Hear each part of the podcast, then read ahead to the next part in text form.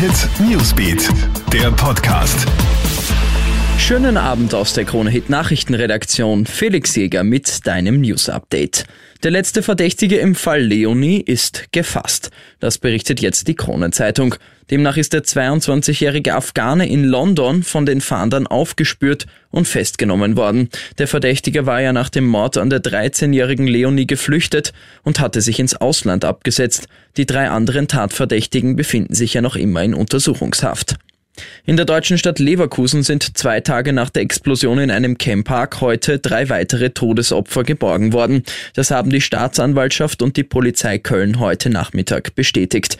Die Zahl der Todesopfer nach dem Explosionsunglück steigt damit auf fünf. Zwei weitere Menschen werden noch immer vermisst. Wie ein Sprecher der Eigentümerfirma Curenta heute sagt, hat man aber quasi keine Hoffnung mehr darauf, sie noch lebendig zu finden. Die Polizei ist währenddessen jetzt dabei, die Ursache der Explosion festzustellen.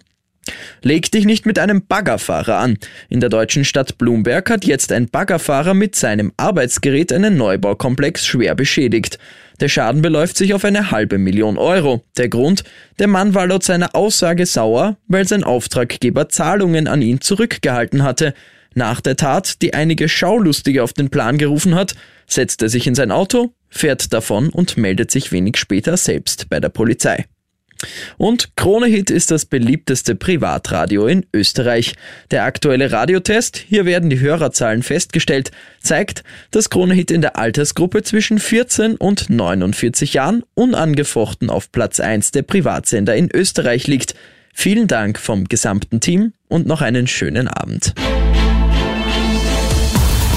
Hit Newsbeat, der Podcast.